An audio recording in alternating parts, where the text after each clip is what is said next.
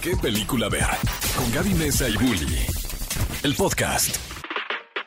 Hola amigos de qué película ver, bienvenidos a un nuevo episodio de este podcast en donde sí hablamos de cine, pero sobre todo traemos expertos en diferentes temas para profundizar sobre lo que ellos hacen, pero obviamente darle ese girito que nos encanta acerca de la cinefilia, acerca de las películas que tanto nos fascinan y que siempre estamos viendo desde nuestras casas hasta las salas de cine. Mi nombre es Héctor Trejo, qué gusto estar de nuevo con ustedes y está al lado de mí mi queridísima Gaby Besa, ¿cómo estás? Eh, muy bien. Estoy muy emocionada porque venimos vestidos exactamente igual. Ustedes. Y creo que somos como. Estamos. Es que Lo van a ver en una foto. hace Prometido poquito subirlo. se abrió el portal de, de la fecha palíndromo de 222, 222. Do- Ajá, exacto. Y creo que ahora nos permitió fluir aún más eh, en conjunto. De- de hecho, Venimos vestidos igual. Voy a decir algo que va súper fuera de tema, pero, pero ya existe. Voy a hablar de, de- de física y de ciencia. Ajá. Hace unas semanas, por fin, se logró a nivel cuántico. ¿Ubicas estos bichitos que son los eh, tardígrados? No, que son como los seres más pequeños, que son macroscópicos y que sobreviven a- inclusive al vacío del espacio, ¿no? Entonces se logró eh, a nivel cuántico eh, sincronizar unos tardígrados eh, y ponerlos en una situación tan extrema que hicieron que el tardígrado eh, le pasara como a lo del gato del Schrödinger, que el tardígrado, el gato está vivo y está muerto a la vez, pero todo depende de que el observador lo esté viendo. Lograron unir a dos tardígrados en otras partes del mundo, o sea, lograron Ah, hacer sí. algo a nivel cuántico. Yo creo que eso nos pasó. Creo que un día estábamos estamos, como dormidos, nos conectamos, somos tardígrados conectados y por eso nos vestimos muy parecidos. ¿Cuánta profundidad? Oye, pero, pero muy bien, me gustó mucho tu, tu comparación, analogía. Y bueno, como bi- bien dice mi queridísimo Bully, pues tenemos un espacio para platicar desde una aproximación distinta del cine. En este caso tenemos un invitado súper especial de quien yo creo que vamos a aprender también nosotros muchísimo, que pues siempre estamos hablando aquí de películas, de la historia, de, de la narrativa, pero también es bien importante cómo llegaron a nosotros esas historias, cómo se fueron metiendo poco a poco en nuestra cabeza, en nuestras emociones, al grado de que fuimos conquistados por el marketing de la película y fuimos a verla. Sí, claro, hay veces que puede, puede ser que una misma película ya la consideremos buena solamente por el marketing y no necesariamente porque la película ya ha sido un gran logro cinematográfico. Y para eso está con nosotros el día de hoy mi querido amigo Miguel Hernández. ¿Cómo estás, Miguel? Ay, qué gusto estar con ustedes. Yo estoy muy bien. ¿Ustedes qué tal? Muy bien, aquí muy Felices. de tenerte por acá porque sé que eres primero que nada un especialista en marketing. Tienes también tu cuenta, una cuenta en redes sociales en donde le das consejo a la gente, pero mm, a ver, pasando a tu lado ya más profesional, no tanto el público, has estado involucrado con muchísimas marcas en el desarrollo de sus estrategias de publicidad y de marketing y por eso nos encanta tenerte aquí. Y también eres un gran cinéfilo, entonces creo que tienes ese combo perfecto por el cual te invitamos para platicar. Y yo tengo una primera pregunta. La primera pregunta es, ¿qué vende Starbucks? Ah, te- qué. Ya está muy trillado. ¿no? ¿Eh? La pregunta de cajón. Es la pregunta de cajón. No, a ver, ok, vamos a partir de, ese- de- de ese chiste para decir que pues sí, la, la respuesta que mucha gente dice, no, vende experiencias, ¿no? Pero el cine es una experiencia, ¿no? El cine es Por una supuesto. experiencia redonda y, y creo que es importante que podamos platicar de estos temas para que justo tú nos cuentes eh, cómo percibes la experiencia y cómo ha ido cambiando a lo largo de tu experiencia cinéfila el marketing a, la- a través de estos años. Por supuesto. Pues bueno, Gaby Bully, eh, de nuevo qué gusto estar acá. Seguidor de todo lo que hacen, porque también soy cinéfilo. eh, me encantan las series, las películas, porque para mi profesión, para la creatividad, para el marketing, hay que estar con los ojos abiertos y los oídos abiertos a todo lo que está pasando ahí. Normalmente las series, las películas, es lo que nos da referencias de lo que está pasando en el mundo, culturalmente, eh, socialmente, económicamente, y entonces lo absorbes al mundo de la creatividad, de la publicidad, para que haga sentido.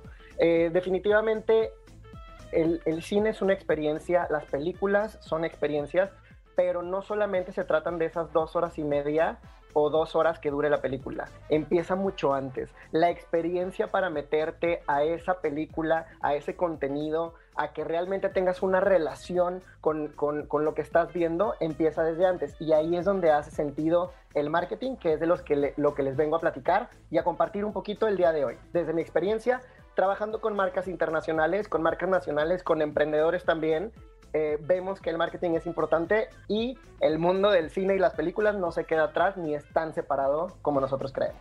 Oye Miguel, y para poner un poquito en contexto y arrancarnos un poquito con ciertos fenómenos que a ti te hayan parecido interesantes, ¿cómo definirías el marketing? O sea, que para quienes nos escuchan y dicen, bueno, igual ya sabe que es el marketing, pero igual y no, no saben y no conocen la definición real, ¿nos puedes explicar qué es el marketing? Claro, y mira, sin meterme a, teoría dura, yo tengo una forma bien fácil de definir el marketing. Y el marketing es haciendo mercado. ¿Y esto qué quiere decir? Queremos intercambiar valor. Una persona compra y la otra persona vende. Entonces, de esa manera, eh, tú, todo lo que vemos nosotros como publicidad son esfuerzos para provocar ese intercambio de valor. y, el, en el mundo del cine pasa lo mismo. Si lo resumimos, todos los esfuerzos publicitarios y todos los esfuerzos de marketing se tratan en el mundo del cine de generar excusas para poder generar ese intercambio de valor. Hacer excusas para que ese intercambio de valor suceda. Entonces, nosotros podemos pensar eh, desde la primera película que viste, Gaby, desde la primera película que viste, Bully, eh, ¿cómo, ¿cómo nos enteramos de estas películas? Eh, cuando hablamos del marketing más convencional en el mundo del cine, podemos pensar primero en los anuncios del director y del cast.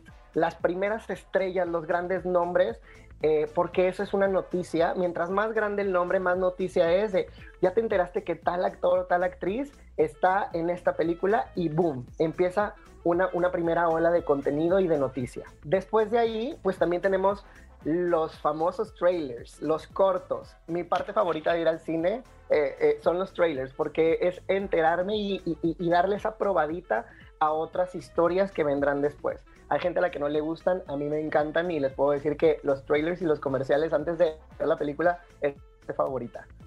Em, hay otras cosas como por ejemplo los pósters que vemos y, cuántas veces no nos hemos detenido, ustedes dos lo han hecho, a analizar cada uno de los detalles que vienen en el póster porque una sola imagen te tiene que contar toda una historia.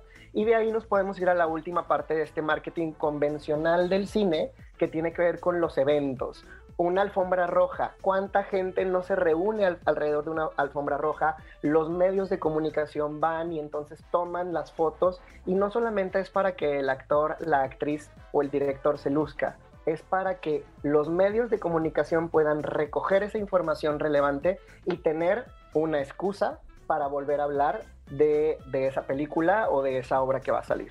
Em, al final, por ejemplo, las premiaciones, los Oscars es, es, parte de lo mismo, son excusas para volver a hablar de estas películas y bueno, lo que está haciendo Cinepolis, eh, estamos teniendo una excusa para volver a poner todas esas películas nominadas en este ciclo y volver a ponerlas allá afuera, exhibirlas una vez más. Eso es marketing.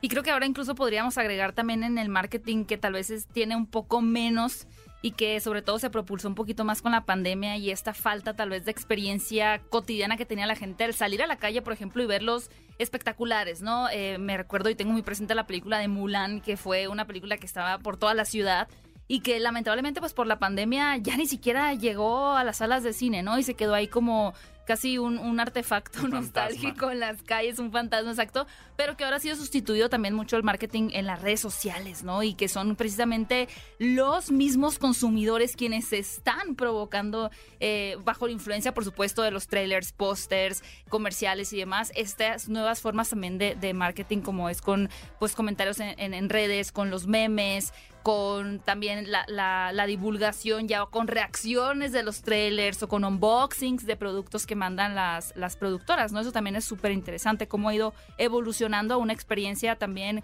como de comunidades. Completamente, y, creo que también lo, interesante aquí es, eh, ahorita estábamos hablando como de las maneras convencionales de generar el marketing, ¿no? Pero estamos ante casos, ¿no? Marvel creo que es de las que más eh, se ha destacado en hacer marketing eh, disruptivo, o más bien no convencional, ¿no? O sea, tenemos a...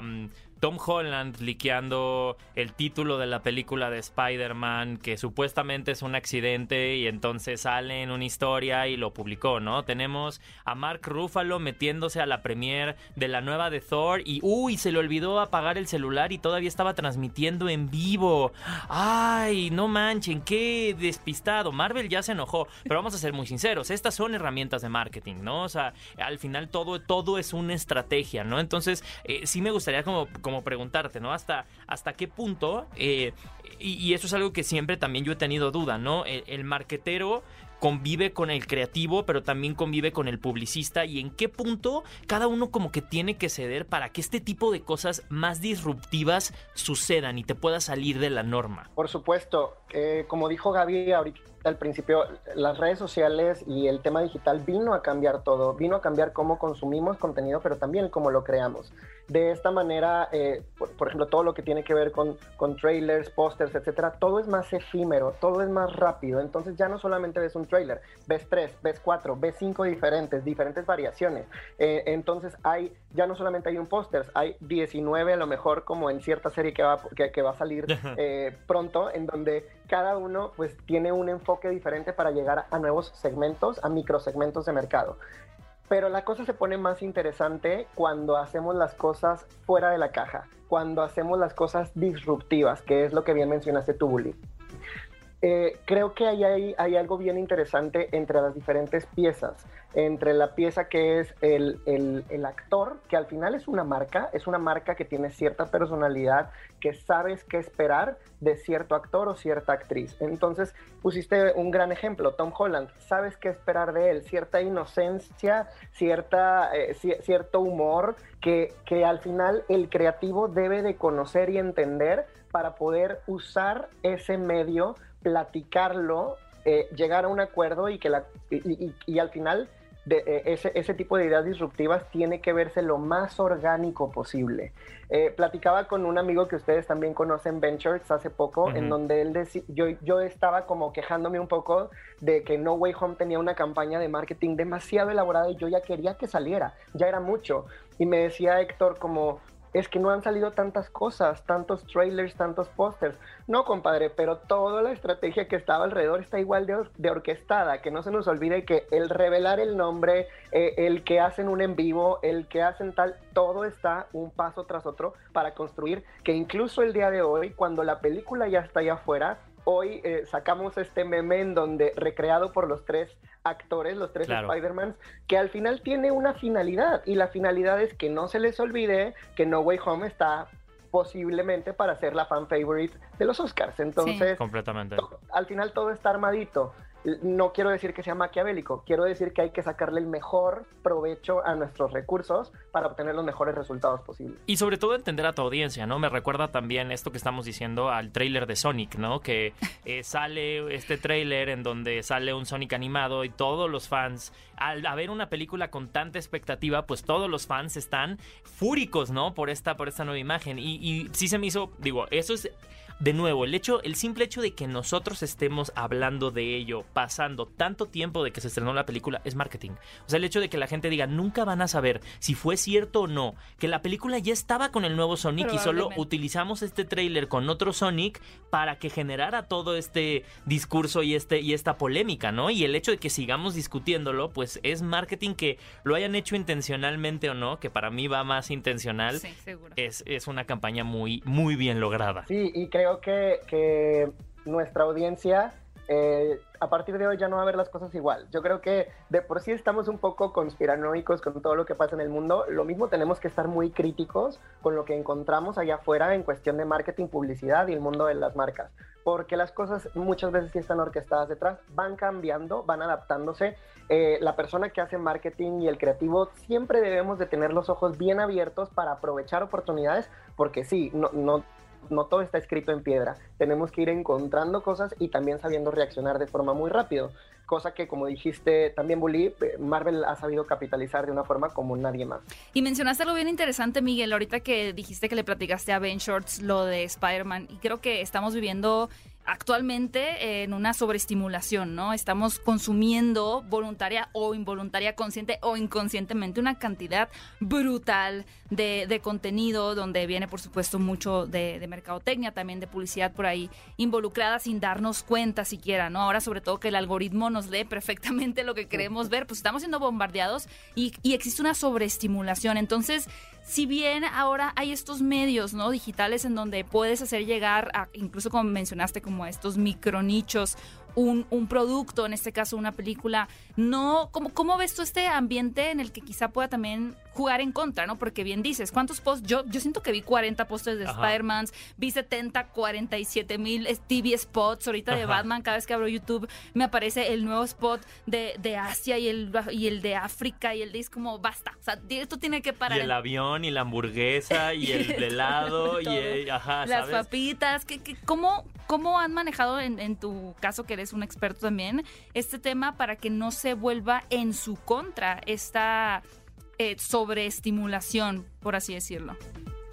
Claro, creo que acá entramos a un tema que, que, puede ser bien interesante y que a lo mejor es motivo de otro debate que tiene que ver con esta pelea, entre comillas, del cine comercial y el cine de premios, ¿no? Y, y, y, muchas veces este cine de premios lo vemos como que no necesita o no se esfuerza tanto en hacer estos esfuerzos publicitarios mm. o de marketing, mm -hmm. como para ser un poquito más reservado, este, más de ven y tú descúbreme, lo cual no está mal. También es una estrategia de marketing. Una estrategia de marketing es el hecho de esperar a que la gente lo descubra y se acerque. El anti-hype, ¿no? Mientras, el eh, eh, exacto, el, eh, es, es, un buen término. Eh, sí. Y creo que. Yo lo, lo acabo de ver, esta, vale, acaba vale. de salir en streaming esta película de la masacre en Texas. ¿Ah, y hace cuánto descubrimos que iba a haber una película nueva de la masacre en Texas. Y hace cuánto nos dieron el póster. Una Ajá, semana. ¿sí? Y salió a la siguiente semana la película. Entonces, sí, lo que parecería en no le echaron ganas, en realidad fue como, pues, ¿para qué le vamos la vara tan alto, no? ¿No se acuerdan cuando Beyoncé sacó su, su disco sin anunciar? Ajá. Y Yo es no otra forma de generar. Sí. Es, es, es, otra forma de generar este hype y de poder, eh, de, de, poder sorprender y llegar por otro lado. Sobre la sobreestimulación, Gaby, lo que te podría decir es que dentro de todas las relaciones que tenemos las personas con las marcas hay diferentes fases. La primera fase es que te enteres que existe.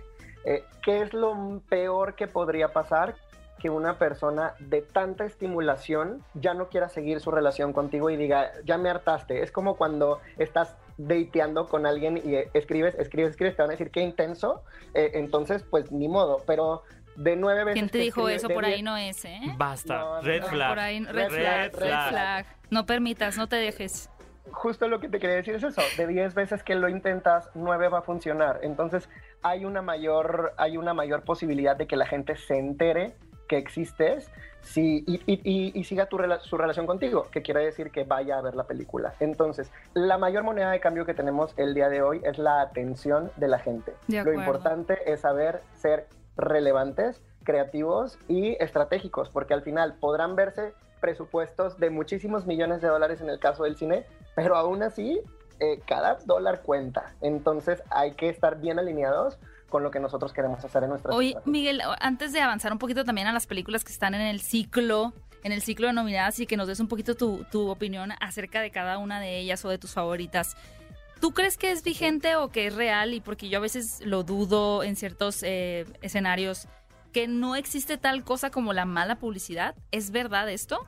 Mm, es que depende, ¿no? Yo también tengo mis reservas. Sí, yo también, mucho, yo también. Porque creo que en esta fase de, de hay una parte donde digo, no existe la mala publicidad porque la gente se va a enterar. Eso está, está bien. Pero que se entere y que haga algo al respecto con ello, eh, no siempre te va a llevar a ventas. Al contrario, te puede, te puede perjudicar las ventas. Entonces, hemos visto casos bien interesantes desde cuando estábamos chiquitos, películas como El crimen del padre Amaro. Es lo que iba a mencionar, pero la censura es muy interesante, ¿no? Sí. La censura El, exacto. La Buenísimo. censura Benedetta, lo prohibido. ¿no? Ahorita. Benedetta también. Correcto. Todas estas películas que me dicen que no debería de verla por algo, claro que, te, que, que, que hay una parte de nuestra psicología que, que, que, que, hay una respuesta que, que, las quisiera ver. Entonces ahí puedo decirte que sí funciona porque hay una mayor atención. Eso sí te puedo decir, es mejor que se enteren a que no se enteren. Sí, aunque, aunque ahora ya como consumidores hemos nos hemos apropiado de ciertas estrategias que ahora se están volviendo un poco obsoletas porque justo nos dimos cuenta de cómo funcionan, ¿no? Como el, lo que Cinépolis no quiere que te enteres, ¿no? Y es como que tiene una promoción dos por uno. Pero al final es interesante lo que mencionas, como la psicología, porque seguimos siendo estos individuos altamente sensibles que podemos saber influenciables. ¿no? Ajá, que aún así que tú dices, ¿esto es un clickbait? Vas y le das click, porque es como no puedes resistirte. Y sobre todo Está también. En nuestra naturaleza, ¿eh? Exacto. Perdón. No, no, no, no por eso. Eh, también creo que eh, hay mucha confusión luego eh, de pensar que todos los esfuerzos recaen en una venta directa, ¿no? O sea, de que todo lo que vas a hacer alrededor de toda la publicidad que le hagas, por ejemplo, en una película, va a recaer en que alguien compre un boleto. Y en muchos casos no es ese, ¿no? O sea, las campañas de, marketing no siempre recaen en, la venta, ¿no? Y yo digo, yo lo digo por, experiencia, por estos momentos donde en algún momento con alguna película, antes de yo estar en todo esto de Cinepolis, era como, es que sí, es que queremos que tú publicites la película y por cada link eh, va a haber una venta y que compre el boleto y te vamos a dar un dinero y yo, espérate, o sea, no, no funciona así, no, esto no funciona así, pero sí, sí creo que hay, hay mucha, hay mucha, eh, el marketing luego también la gente lo tiene pensado como esa estrategia de punto de venta directo, ¿no? Que me va a hacer ya comprar el boleto y pues no, eh, significa todo lo que conlleva alrededor malo y bueno y que ahora ya ni siquiera es como, creo que ya lo que pasa es que ya no están preocupadas por controlar la conversación. Mm. como los de Marvel. Les dicen, si de la nada llegan no sé cuántas personas a echar hate o, tal, o se pelean los del lado A que defienden a tal con los del lado B, es como, pues no, pero pues están hablando de la película. Y, creo que acá me encantó que lo hayas dicho, Uli, porque eh, al final lo que les decía al principio, marketing es todos esos esfuerzos para hacer el intercambio de valor, pero el intercambio de valor no tiene que ser inmediato. El intercambio de valor también puede ser a mediano o largo plazo. Muchas de las acciones no solamente están en el ticket, sino en la construcción de marca. ¿Cuáles marcas? Las marcas de los directores, las marcas de los actores, las marcas de los estudios. Eh, todo eso va, creciendo y a lo mejor eh, Guillermo del Toro no tuvo la mejor box office con la última película, quién sabe, a lo mejor se recupera en esta segunda ola, ahorita platicaremos al respecto, pero su marca personal sigue creciendo y entonces eso para el siguiente y el siguiente y el siguiente proyecto pues va a, va, a ir acumulando todos los esfuerzos que, y los resultados. Y ahora que ya te metiste un poquito al ciclo de nominadas, que bueno, a quienes nos están escuchando, eh, les eh, comentamos que Cinepolis va a tener un ciclo de las películas que están nominadas en la categoría a mejor película, donde pues van a poder revisitar o ver por primera vez algunas películas como son West Side Story, como Nightmare Alley, como Doom, como Ray Richard. Y me gustaría que platicáramos eh, brevemente, si quieres, para poder irnos con, con varias, eh, el tipo de marketing que tuvieron y cómo llamaron la atención de la audiencia aquí en México particularmente, ¿no? Teniendo, para empezar, por ejemplo, el, caso de Coda, que el tema de que tuviera la participación de Eugenio Derbez y que de pronto en el festival de Sundance se empezara a escuchar esto de que wow, la actuación de Eugenio Derbez, creo que fue una gran estrategia de marketing para que la audiencia mexicana por lo menos fuera a ver esta película. ¿Qué opinas, Miguel? Sí, definitivamente, Gaby. Y, creo que acá hay algo bien interesante porque hoy más que nunca nuestros contenidos son globales. Y, pero no necesariamente quiere decir que los consumimos de la misma manera. ¿Qué pasó, por ejemplo, con Coda? Que para Latinoamérica los pósters y los trailers tenían más protagonismo de Eugenio Derbez, lo cual me parece maravilloso, porque su papel no es menor en la película, no es un papel pequeño, realmente hace un gran papel, eh, pero en, los pósters que van para el resto de, de las regiones, eh, Eugenio Derbez no salía. Entonces creo que eso nos ayuda a entender un poco cómo funciona la maquinaria detrás ah, esta figura es relevante aquí, entonces la pongo en este, en, al frente, ¿no? Lo vemos con las tropicalizaciones del doblaje, ¿no? O sea, lo vemos cuando están los actores de doblaje y llaman a personalidades mexicanas, lo que llamaríamos el Star Talent, ¿no? E incluso ahora que tenemos a influencers que, que, agarran y eh, los tienen para hacer doblaje, ¿no? Entonces, creo que las campañas de marketing, eh, igual como dices, el eh, ¿qué tanto es cierto el, piensa en global, actúa local, ¿no? o, es al revés? No, creo que es así lo, lo, dijiste bien, piensa global, actúa local y mientras más local mejor. Es decir, si, si después haces un evento en Monterrey, donde yo estoy, en Ciudad de México, en Guadalajara, si la película tiene algo en específico con relación a alguna ciudad, puedes hacer una llamita a partir de ahí que crece, crece, crece y entonces ya se vuelve esto, este movimiento global del que platicas.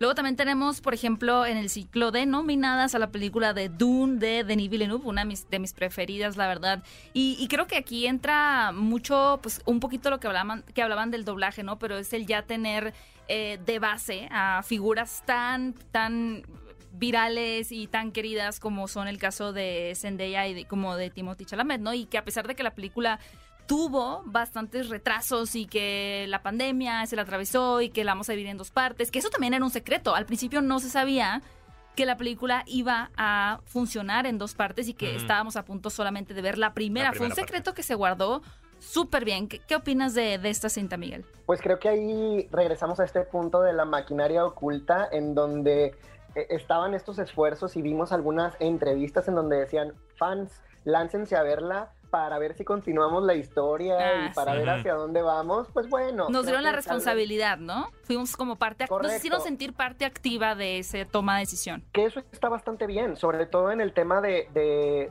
de hacer franquicias de películas que no solamente son unitarias, sino que se puede convertir en toda una historia, Harry Potter, El Señor de los Anillos, todo lo que vemos con el universo de Marvel, pues realmente lo que quieres es crear comunidad y que la misma comunidad sea la que va creciendo las cosas. ¿Y quién está al centro de esta comunidad? Pues las figuras que acabas de, nombrar, Gaby. Zendaya y Timothy Chalamet, como estos representantes de esta nueva generación de artistas que están eh, pues en, en lo más, en el pico y cómo ellos también están usando sus propias redes para poder hablar de estos proyectos. Em, normalmente cuando estás a, este nivel, pues cada una de tus publicaciones tiene que ser eh, con pincitas y no abusar y todo, pero mientras más jóvenes, y esto ustedes lo, lo, han podido ver, tenemos a nuestras estrellas consagradas, a lo mejor un DiCaprio, un Bradley Cooper, etcétera, que, que pues muy apenitas usan sus redes, pero estas estrellas jóvenes están capitalizándolo de una forma extraordinaria que está redefiniendo el cómo hacemos marketing hoy en día. Menos Anthony Hopkins, que ese sí se va con ah, todo, ¿no? es genial en Instagram. Y, justo a propósito de la, de la siguiente película que íbamos a revisar, pues bueno, Will Smith lo hizo muy bien, ¿no? O sea, su, transición a redes sociales,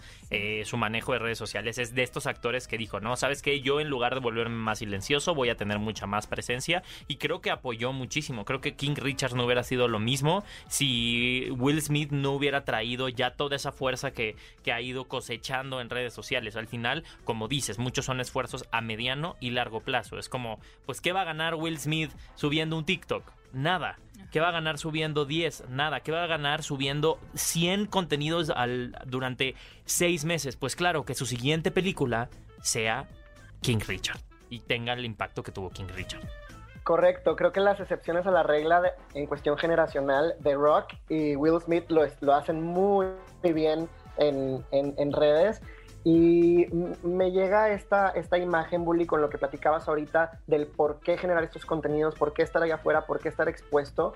Eh, no sé si recuerdan o saben ustedes dos que muchas veces las distribuidoras o las productoras, las, casas productoras, eh, mandan a la academia estos eh, esta publicidad súper dirigida a ellos que dice como for your consideration, para tu consideración. Claro, claro, claro. Eh, que es como un reloj para tu consideración, un, un auto. Un Bitcoin para tu consideración. Este, y, y, todo esto es para que los tengan en mente a la hora de las nominaciones y posteriormente las votaciones. Creo que acá indirectamente Will Smith entró a esta jugada en donde lo tenemos tan presente que por Dios, ¿cómo no lo vamos a nominar? Entonces definitivamente construye la película construye a el personaje o la marca personal. Y no quisiera dejar de hablar de King Richard sin mencionar que al tratarse de una historia de la vida real y de la vida real moderna, no histórica, pues también el, involucramiento de las hermanas Williams, ¿no? De, de que, que estas tenistas tan reconocidas eh, fueron al set, eh, eso, eso se convirtió en una noticia, se convirtió en una nota que sacaron otros medios, entonces como las actrices, las, las chavitas chiquitas estaban conviviendo con las deportistas, eh, los actores fueron a los eventos deportivos, a los torneos más importantes de tenis del año, entonces ese cruce entre la disciplina y el y del, del, del deporte y acá el cine y el arte, creo que fue un éxito y una muy buena estrategia de marketing. Y sí, justamente ya para ir cerrando ese tema que creo que nos desembocó también un poco a esto de la participación activa, la nueva categoría del Oscar, ¿no? La verdad es que ha generado mucha polémica, ha estado bastante polarizada esta decisión en cuanto a esta oportunidad que se le da a los fans de votar a través de Twitter con un hashtag que es eh, Oscar Fan Favorite para elegir a su película favorita, dentro de la cual pues hasta el momento tenemos el dato de que está siendo liderada, por lo menos hasta hace unos días, por eh, Cenicienta de Camila Cabello y seguida de Spider-Man No Way Home, ¿no? Que realmente eso yo creo que fue una gran, y ya lo tenían pensado hace mucho tiempo, pero finalmente se dieron, la academia se dio a darle ese poder también al público. Y yo creo que nada más por saber cuál es la favorita de los fans, la academia puede pasar de un rating de 9 millones de televidentes, que fue el año pasado, al doble, por lo mínimo, ¿no? Por lo menos de fans de Shawn Mendes y de Camila Cabello. Con los puros fans. Con los puros ya tienes sus 9 millones asegurados. No, y al final yo creo que pues es, es, es también la decisión de la academia decir qué tipo de valor agregado queremos generar. ¿Por qué? Porque sí van a ir muchos fans de Camila Cabello a ver la transmisión eso tiene un valor o no. Depende de quién, o sea, depende, de cómo lo estamos viendo, ¿no? Para ti, Miguel, ¿qué es lo que tú, tú crees? ¿Esto le agrega valor a la academia?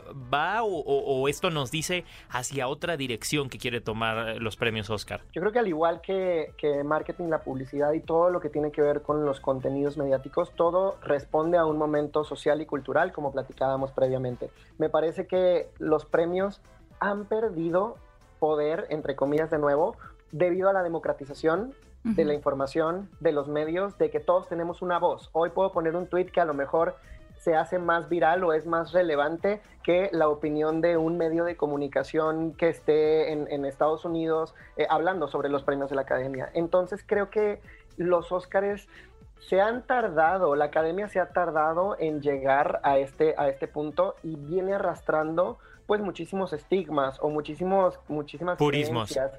Mucho purismo, mucho del, hombre blanco heterosexual que sabemos que era el que tomaba las decisiones eh, más importantes de todo. Se ha hecho más plural, eh, se ha, estado respondiendo a lo que pasa hoy en día, pero eso no deja de, de, de dejarla un escalón abajo. ¿Qué necesita para estar en el mismo escalón que nosotros? Dar más voces. Dar más voces, eh, poner al, al, cinéfilo también eh, al, mismo nivel. Creo que no hay que perder de vista que la academia debe de premiar talento, debe de premiar eh, estos, pues sí, un, resultado sobresaliente. Solo lo que cambia son los criterios de qué es lo sobresaliente para nosotros. Si hoy lo sobresaliente es que tanta comunidad pudo arrastrar, más allá de un box office, más allá de cuánto dinero recaudó, es pues cuántas emociones provocó, a cuánta gente enganchó o enamoró. Y creo que eso tiene su valor. Vamos a ver qué tal les va. Me encanta, esa conversación estuvo, para, también daba para otro podcast completamente diferente, pero Miguel, muchas gracias por habernos acompañado, gracias por darnos un poquito de tu expertise y también de tu cinefilia en este espacio de qué, de qué película ver. Nos encantaría que nos dijeras cómo podemos encontrarte en tus redes sociales, porque además en tu cuenta de Instagram todos podemos aprender un poquito de marketing también. Claro, pues muchas gracias de nuevo Gaby Bully por invitarme. Me pueden encontrar en Instagram como arroba miguelhernández.mx. Ahí platicamos de series, de películas, de marketing, publicidad y respondemos todas las dudas y consejos que necesiten. Excelente. Pues Miguel, muchísimas gracias. Vamos a estar atentos a tus redes sociales porque seguramente como buen cinéfilo, ya que se acerca la temporada de premios, te vamos a tener ahí posteando muchísimo contenido al respecto de ello, acerca de las campañas y sobre todo la expectativa de qué va a pasar en estos Oscars. Esperamos tenerte en un futuro programa para que podamos platicar incluso de cómo le fue a la academia, ¿no? Porque va a ser bien interesante viendo los ratings. Pues muchísimas gracias, Miguel, y le queremos recordar a toda la audiencia que nos pueden escuchar cada miércoles con un nuevo episodio de un tema interesante relacionado al cine, pero también a diferentes profesiones. Hemos tenido de todo. Y recuerden también escucharnos en vivo todos los sábados en punto de las 10 a.m. en Exa 104.9 en el programa ¿Qué película ver? Así que les dejamos con em, una lista una lista larguísima, de más episodios que pueden escuchar que pueden ver, ¿no? Que pueden escuchar de podcast. Y sobre todo también los escuchamos en las redes sociales arroba Cinépolis y esto fue ¿Qué película ver? El podcast de Cinépolis. Bye. Ve a Cinépolis y utiliza el hashtag ¿Qué película ver? Escúchanos en vivo todos los sábados a las 10 de la mañana en Exa Exa FM 104.9.